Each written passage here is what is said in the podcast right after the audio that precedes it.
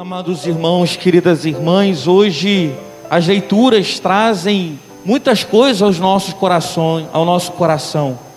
Tudo aquilo que nós vivenciamos nesse tempo de pandemia, por exemplo, hoje que a gente tem esse resultado de 500 mil mortos, a palavra de Deus, ele, a palavra de Deus consola o nosso coração no dia de hoje, para a gente poder entender todo esse mistério que nós estamos vivendo que muitas vezes a gente não consegue viver.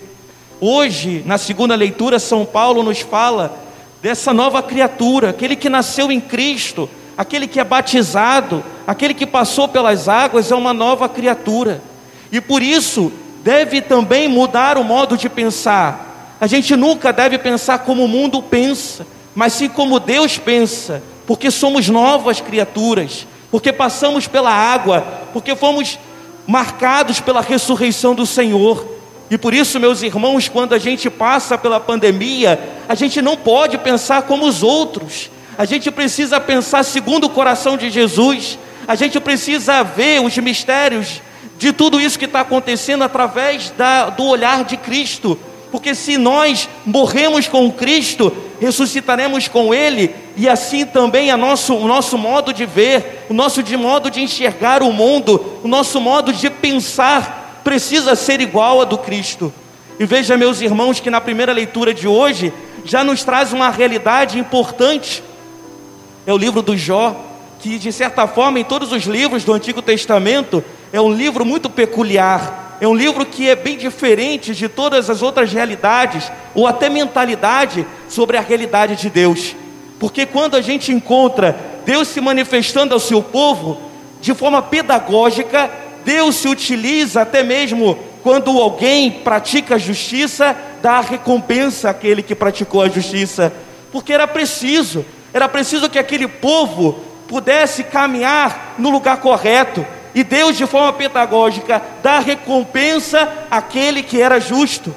Mas existia uma mentalidade de que aquele que não, que aquele que não era justo era justamente aquele que era castigado. Ou seja, se você passa por uma tribulação, se você passa por uma dificuldade, significa que você não é justo. E veja que a realidade de Jó, nós encontramos algo bem diferente. Jó, um homem justo, diz a Sagrada Escritura. E no entanto, nós encontramos Jó perdendo família, Jó perdendo seus bens, e Jó até mesmo ferido na carne. E diz a Sagrada Escritura hoje na leitura: Deus falou a Jó no momento da tempestade, no momento difícil, da, da confusão, talvez na situação em que ele estava angustiado de tantas situações que tem vivido. E veja, meus irmãos, que Deus, ali naquele momento, não abandona Jó, e ele também não se torna injusto pelo fato de passar pela tribulação. Muitos católicos, muitas pessoas procuram Deus, muitas pessoas passam a viver as coisas de Deus e pensam assim: agora acabou a tribulação, agora acabou tudo, né? Agora tudo vai ser mil maravilhas. Venha para cá e pare de sofrer. Quando uma gente escuta muitas vezes, não é? Ou então tem um letreiro enorme assim, venha para cá e pare de sofrer, venha para cá e você vai ser próspero.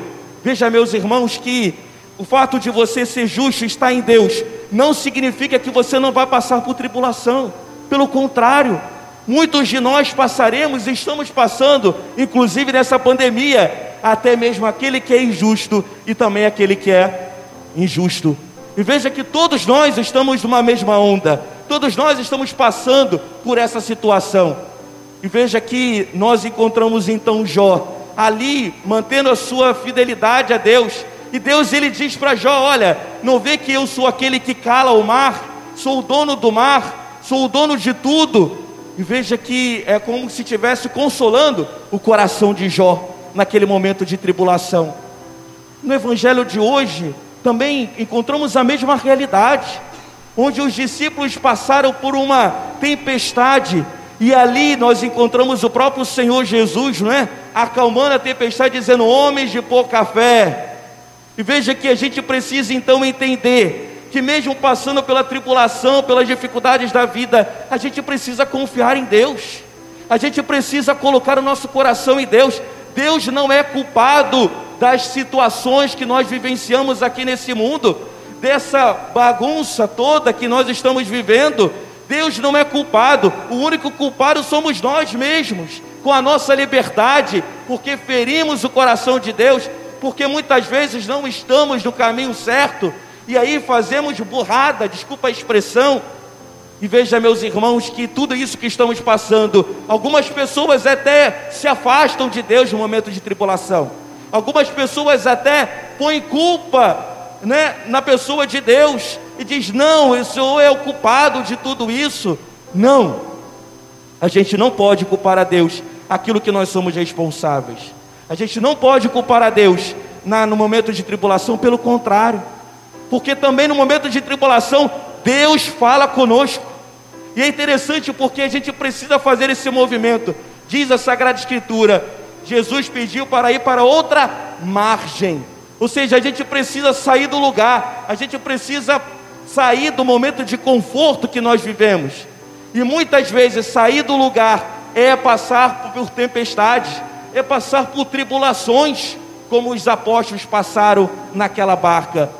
E muitas vezes esse movimento é importante que façamos mas é preciso confiar em Deus. E diz a Sagrada Escritura: quem é este que é capaz de acalmar, através de Suas palavras, o céu, é capaz de acalmar a tempestade?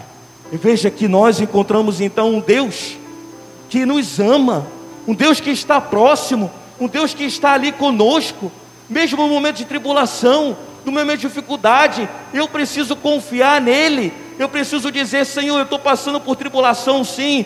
Esse tempo de pandemia, nós estamos vivenciando, sim. Talvez muitos aqui tenham experimentado o luto por causa dessa pandemia, mas Deus não te abandonou. Deus não nos abandona. Deus continua com o seu povo. Deus continua conosco.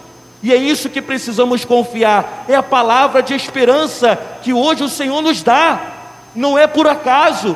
Não é por acaso que a leitura de hoje fala justamente dessa tempestade, quando a gente encontra nas mídias sociais, colocando em nossa cabecinha um monte de coisa, até mesmo desesperança, por causa das situações que estamos vivendo.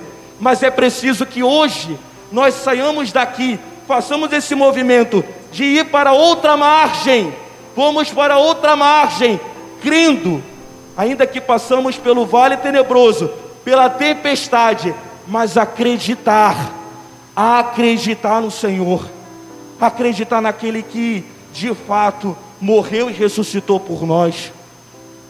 E por isso, meus irmãos, no dia de hoje, coloquemos o nosso coração na presença de Jesus. Voltemos a confiar no Senhor. Voltemos a crer que Ele caminha com você que Ele caminha comigo, que Ele caminha conosco. Possamos de fato acreditar nessa palavra que é tão viva e eficaz no nosso coração, que restaura forças, que cura, que liberta o nosso coração de tantas amarras do demônio, fazendo com que a gente desanime, fazendo com que a gente não creia mais na palavra do Senhor.